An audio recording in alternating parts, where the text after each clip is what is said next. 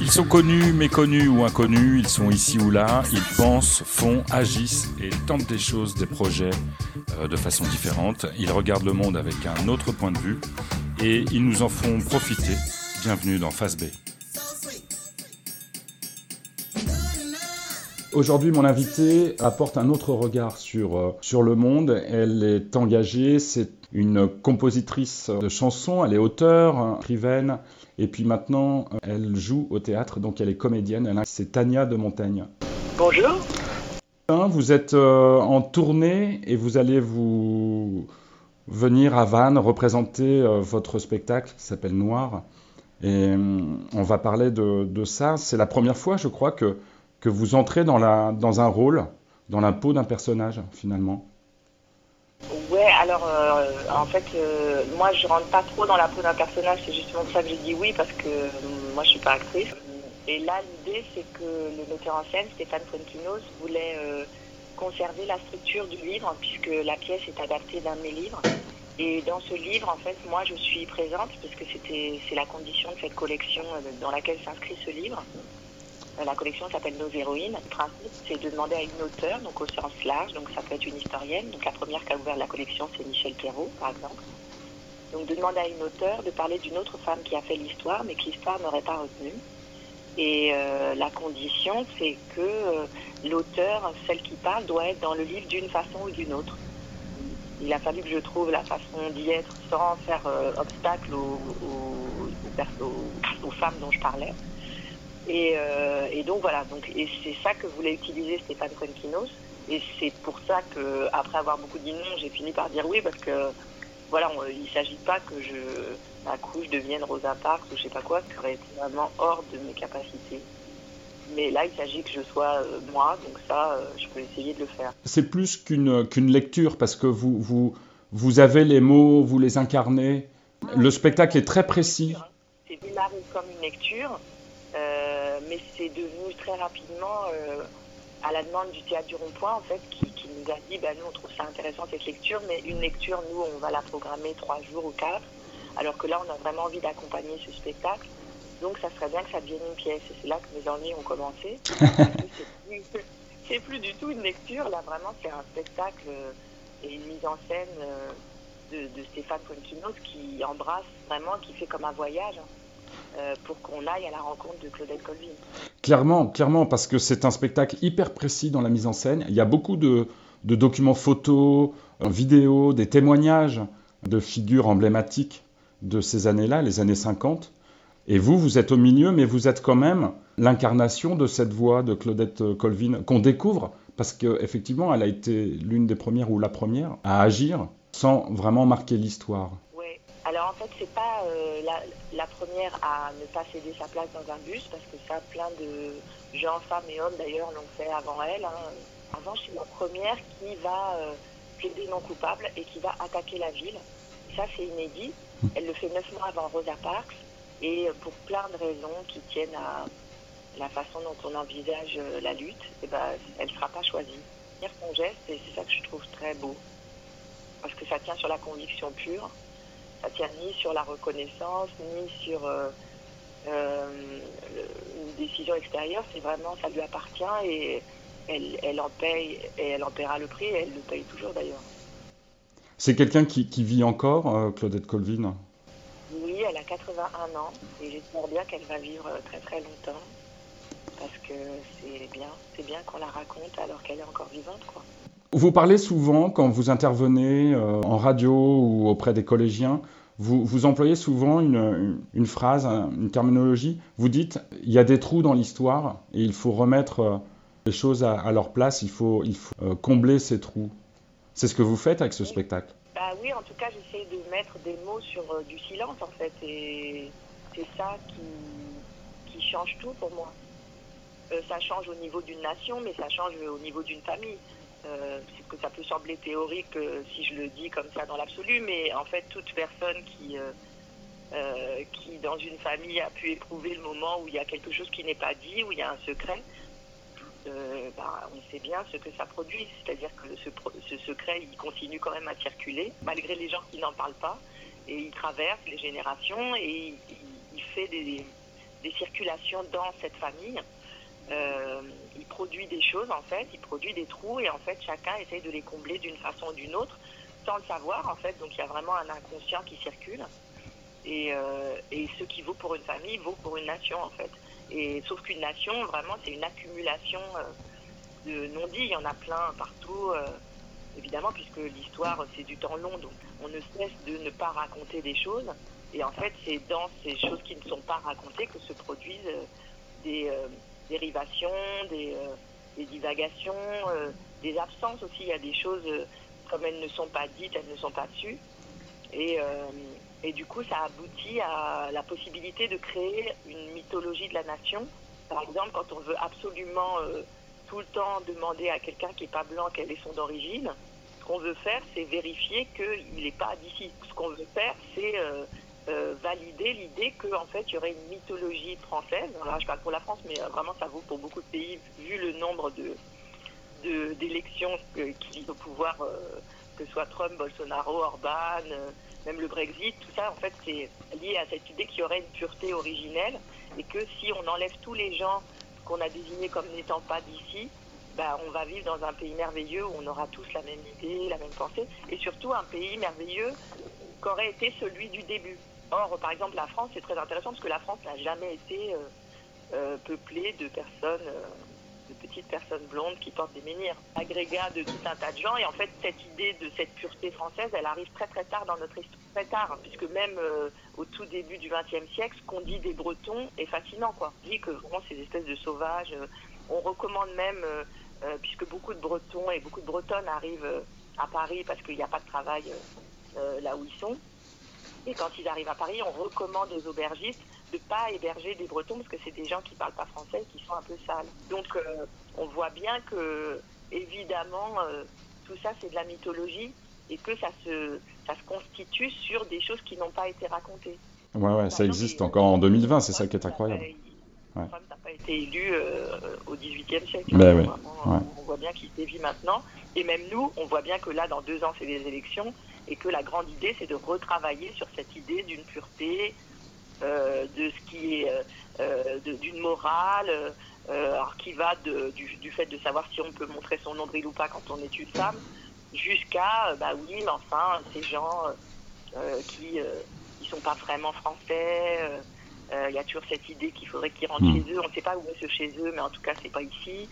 Euh, voilà, donc c'est tout ça en fait qu'il faut travailler parce que moi, par exemple, je suis française depuis vraiment plusieurs siècles, mais ce qui est intéressant, c'est que la, la, les terminologies qu'on emploie ne me mettent pas dans cette, dans, dans cette idée qu'on a de la France, par exemple. Et pourtant, vous portez un nom euh, d'un écrivain célèbre. Ah, ça, je le porte. euh, ben oui, mais c'est ça qui est intéressant. Bien sûr.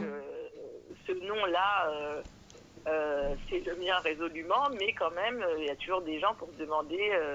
Alors, alors j'ai tout le spectre. Hein. Et d'ailleurs, quelle que soit la couleur des gens, donc c'est ça qui est intéressant. Bien sûr tout le monde a intégré cette idée que euh, on peut reconnaître immédiatement euh, qui euh, qui est français, qui l'est pas, quel nom va avec quelle couleur. et le fait que justement la France produise des choses qui font qu'on ne peut pas dire, nous n'avons aucune idée mm. de qui est français, qui l'est pas, juste en regardant quelqu'un, même en regardant son nom. Et donc moi, ça produit évidemment des sautes il euh, y a des trucs qui collent plus quoi. Donc euh, soit en, fait, euh, si on ne me voit pas, l'imaginaire va tout de suite travailler autour de une personne blanche avec un serre-tête et tout ça, voilà. Ou alors on, suppose, là par exemple hier on m'expliquait que que, c'était pas que, que quelqu'un en fait qui me connaît pas d'ailleurs, hein, qui a aucune idée de qui je suis, mais lui il pensait que alors soit c'est parce que c'était le nom de mon mari, donc que j'avais été adoptée, bien évidemment, et que donc mon vrai nom n'était évidemment pas celui-là, c'était un autre qui était caché. Donc voilà. Donc euh, c'est intéressant parce que euh, déjà le nom, euh, on voit bien que ça suscite matière à, à, discussion, quoi. On va faire un petit bond en arrière. J'ai vu que vous avez découvert le théâtre à 17 ans, je crois. à la faveur d'une répétition d'Hamlet avec Patrice Chéreau. C'est quand même pas rien. C'était pas une répétition pour moi. non, non, il jouait en fait dans la cour d'honneur. Nous, on était une colonie de vacances et c'était ça notre, notre première arrivée dans la ville, c'était d'aller voir le Hamlet de Chéreau, ce qui est quand même pas banal. Et vous dites, j'ai vu quelqu'un qui, qui s'autorisait tout, et en fait, ça m'a rendu l'art concret.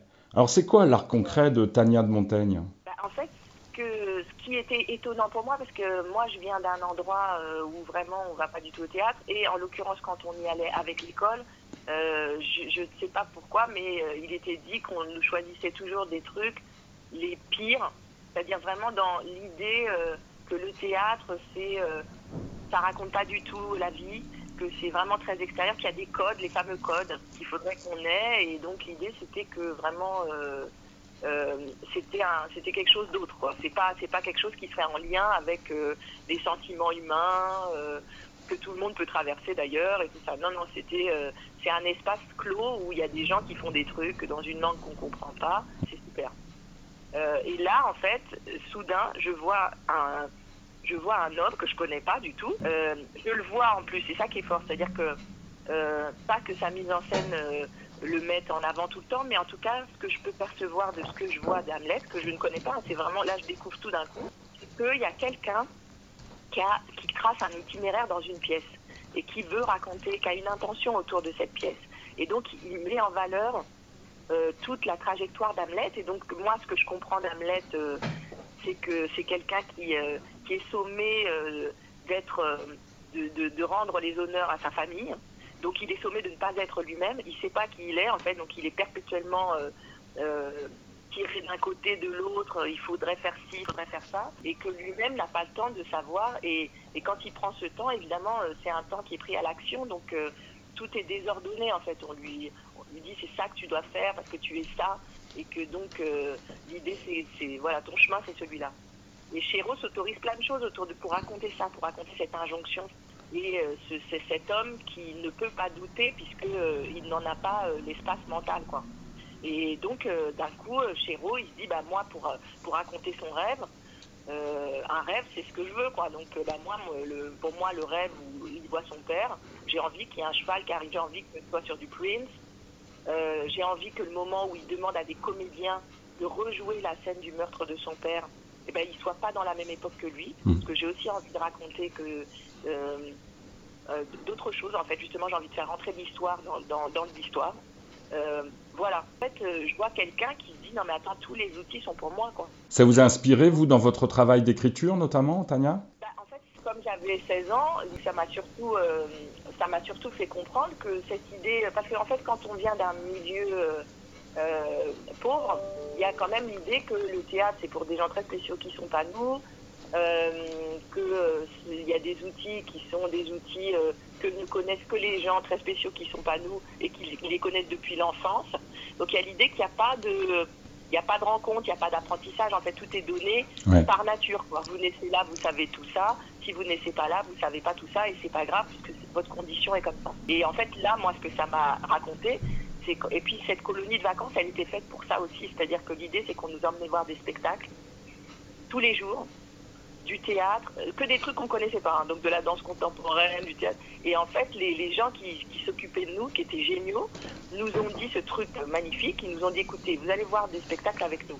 Le sujet, c'est pas tellement que vous aimiez ou pas, droit d'aimer ou pas. La seule chose, c'est qu'il va falloir expliquer pourquoi vous aimez et pourquoi vous n'aimez pas. Donc en fait, à chaque fois qu'on sortait d'un spectacle, on se réunissait tous et on se disait ah ouais non ça j'aime j'aime pas. Euh, mais au-delà de j'aime j'aime pas, pourquoi, qu'est-ce que ah tiens ça m'a parlé tout ça. Et en fait, on devait noter ce qui nous paraissait intéressant et ensuite essayer d'en faire quelque chose. Donc en fait, ils nous ont rendus acteurs. Ils ont dit ne croyez pas ce que euh, la société a mis en place en fait. Ne croyez pas que ce, ce domaine-là n'est pas le vôtre et même mieux que ça, non seulement ce domaine est le vôtre, mais vous pouvez le penser. Vous avez tous les droits par rapport à la pensée. Vous pouvez le réfléchir. Vous pouvez même réutiliser des trucs, voir ce que vous en feriez vous c'était vraiment, ça c'est le cadeau euh, magnifique de, de, cette colonie de vacances. C'était inattendu quoi. Mais moi c'est là que j'ai, là pour moi quelque chose s'est produit parce que j'avais le droit de prendre en main quelque chose qu'a priori on m'avait dit ne pas être euh, à ma portée. Et j'ai l'impression que ça ne vous a pas quitté du tout jusqu'à aujourd'hui, puisque l'humanité, donc ce, groupe de jeunes dont vous parlez, l'humanité et combattre les injonctions imposées par la société, c'est un peu les deux axes qui vous animent aujourd'hui. Ah bah ouais. En fait, le truc qui était intéressant, c'est que cette colonie de vacances m'a aussi fait dire euh, la colère que tu éprouves, c'est du carburant. Maintenant, il va falloir la mettre dans un véhicule. Là, c'est lequel Et il faut que ce véhicule ne soit pas contre toi. C'est-à-dire que ça te, euh, ça te pousse pas toi à te ronger de l'intérieur, mais il va falloir en faire un truc vers l'extérieur et un truc qui te permette à toi d'être en mouvement en fait. C'est ça aussi, parce que euh, il y a dans les assignations la volonté de figer les gens, donc de les rendre euh, morts quoi.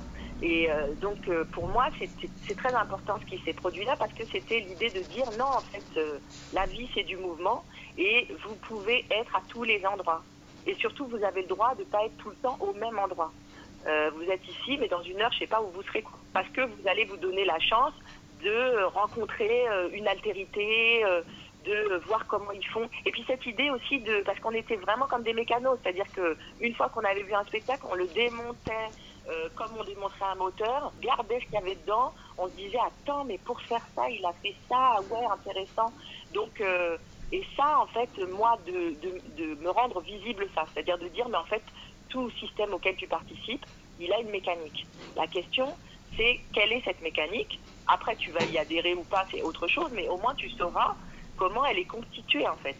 Donc moi, après, effectivement, mon travail, ça a été de me dire, eh ben c'est ça, euh, c'est ça le sujet. La liberté, elle est de ce côté-là, elle est du côté de du savoir en fait, produit. Chaque fois que c'est opaque, bah euh, moi, euh, ça me satisfait pas en tout cas. Je me dis, écoute, toi tu m'as dit que j'étais comme ça, mais euh, après tout, sur quoi tu t'es basé pour le dire? Donc on va aller regarder. Et puis, du coup, tout peut se discuter aussi. C'est pour ça que les mots, bah, c'est des propositions d'une société. C'est parfaitement culturel. Il n'y a aucune nature aux mots. c'est des décisions qui relèvent de l'histoire, de la sociologie, tout ça. Donc, eh ben, regardons si les mots sont satisfaisants pour nous aussi. Et il y a des mots, moi, ça ne me satisfait pas parce qu'ils racontent soit un bout, soit euh, finalement ils sont orientés, donc euh, il me manque une partie. Je n'arrive pas à voir clair avec ces mots-là, donc je vois pas pourquoi euh, je les ferais bien. C'est exactement ce que vous faites dans vos interventions. Vous, vous parliez de, de, mécanisme et d'être une sorte de mécano. Vous, vous démontez les choses et puis vous amenez votre, votre point de vue. Mais pour ça, effectivement, il, faut beaucoup d'intelligence et de, et, de, savoir. Vous avez réagi, par exemple, à la lettre de Virginie Despentes d'une manière assez magistrale. Est-ce que vous pensez, Tania, qu'un sujet sociétal comme celui-là devient politique et que, et que finalement le discours politique se niche partout dans tous les, les, faits de société. Est-ce que ça, c'est un, un, problème aujourd'hui, selon vous? Bah Non, c'est pas un problème, parce que de toute façon, dès qu'on vit en société, c'est politique, puisque la, question de la politique, c'est euh, comment on vit en société. Donc, euh, dire le simple fait qu'on mette deux personnes dans une pièce et qu'elles décident qu'elles vont se mettre plus là ou moins là, c'est déjà politique, quoi. Hmm. Donc non, ça, ça c'est passionnant. C'est-à-dire si tout le monde se saisit du fait que vivre en société, c'est être acteur de cette vie en société, et qu'on a la chance d'être en démocratie, donc on peut euh, en tant que citoyen euh, prendre part à cette vie en société, moi je trouve ça passionnant. Mm. Et d'ailleurs, les, quand ça ne se produit plus, c'est-à-dire quand on, on, laisse tomber, ou quand on se dit oh, bah, je m'en fous, euh, moi je viendrai voter quand, ça, quand, j'aurai trois minutes, bah, on voit bien ce qui se produit en fait. Il se produit Trump. C'est-à-dire qu'à un moment, on va plus, on laisse, on laisse un petit pourcentage décider de sa propre existence de son plein gré. Donc moi, ça m'intéresse que tout le monde soit bien euh, conscient et, euh, euh, actif sur la question de ce que c'est que la citoyenneté. La citoyenneté, c'est bien être conscient que les institutions nous représentent, quoi. Donc elles sont pas là toutes seules en roue libre. Donc ça, c'est intéressant. Après, encore une fois, moi, je suis, j'essaye, je, c'est pas facile hein, parce que je suis comme tout le monde, j'ai un petit tyran domestique qui m'habite et je préfère euh, dans une assemblée, si tout le monde est d'accord avec moi et qu'après on peut aller manger, c'est super. Mais mm. euh, la démocratie, c'est qu'il y a des altérités, qu'elles ne sont pas toutes d'accord avec moi, mais ça marche dans les deux sens. Et moi, la dictature, ça m'intéresse pas, euh, quelle que soit la personne qui serait à la tête de cette dictature. Donc, je trouve que parfois, ce qui se produit, c'est que comme il y a des gens qui supportent pas qu'on puisse discuter, bah, euh, alors là, euh, voilà, on se retrouve dans l'impasse parce que c'est ou soit euh, c'est eux, ils ont raison de tout temps et on discute rien. Et donc c'est très dogmatique en fait. Et on se retrouve avec puisque je l'ai dit, c'est vrai. Bon, bah, moi, ça me satisfait pas non plus, puisque je l'ai dit, c'est vrai. Euh, donc euh, voilà, je pense qu'à chaque fois, il faut quand même se souvenir que euh, la démocratie, c'est le moins pire de ce qu'on puisse faire, puisque c'est ce qui tient compte du fait qu'il y a des autres et que ces autres ne sont pas moi. Hmm. Mais c'est du boulot, hein, parce que naturel, être humain, il y a un moment où l'autre, c'est chiant, quoi. Hmm. Et merci beaucoup, Tania, pour cette conversation face B. on vous retrouve à Vannes, mais il y a d'autres dates partout. Vous jouez beaucoup en France actuellement? Eh ben, on va reprendre la tournée à partir de janvier. Donc on va se poser euh, une semaine à, Rennes et puis ensuite euh, on enchaîne. Il y a du Épernay, du Angoulême. Bon, formidable. Euh, voilà, il y a plein de plein d'endroits comme ça très sympathiques. Donc c'est bien quoi. Et la chanson, c'est pour bientôt. Vous ah, écrivez pour Benjamin Biolay, vous écrivez même peut-être pour vous-même. Donc bientôt, Tania de Montaigne, chanteuse? Oui. Bah, C'est-à-dire qu'il faut vraiment que je m'y remette, quoi. Parce que le truc, c'est que comme je ne suis pas. Euh, euh, que, que d'être sur scène, c'est quand même pas la chose la plus naturelle pour moi. Et que on a la chance que cette aventure qui, au départ, a commencé euh, en chaussettes dans le salon de Stéphane Polkinos, soit sortie du salon et des chaussettes. résultat de l'histoire, en fait, ça me prend beaucoup. Enfin, je suis très concentrée. quand je non seulement quand je joue mais un peu avant pour être pour, pour être à la hauteur aussi de la scénographie. Euh, spectacle, là, c'est hyper beau, quoi. Et vous disiez, c'est très précis, donc euh, du coup, c'est vrai que ça me prend pas mal d'énergie. Hmm. Mais euh, voilà, là, j'ai fait un petit concert récemment et je me suis dit, mais non, c'est ça qu'il faut faire, hmm. il faut revenir à ça. Donc, euh, je, me souhaite de, faire de la musique euh, très bientôt. Plus dans le lâcher prise et plus dans, dans une forme de liberté sur le plateau. Puis surtout, il y a d'autres gens, parce que là, moi, je suis seule, hein, quand même. Que, dès qu'il y a un truc qui se passe, je suis en auto-réunion, mais quand même très, très seule. Vous êtes quand même bien accompagné. Il y a Bessie Smith, il y a Billy Holiday, Nina Simone ah notamment. Mais alors, voyez le, le challenge, quoi, parce qu'on est sur de la très grande dame, donc euh, sans, euh, sans être à leur hauteur, ce que je ne suis pas, il euh, faut quand même être à leur niveau un peu, quoi. Donc, du coup, voilà, mais je, je, je, suis. je peux pas m'adosser à elle, je peux juste faire en sorte qu'elle soit mise en lumière, quoi. Que dans la musique, comme tout de suite, il y a d'autres gens euh, alors là, j'ai l'impression d'être, euh, c'est les vacances, quoi. Je suis là, mais oui, c'est que si jamais, euh, voilà, il y a des super musiciens, ils font des trucs. moi, j'arrive, je repars. Enfin voilà, il y a un petit. donc c'est super d'être avec des gens. j'ai aimé.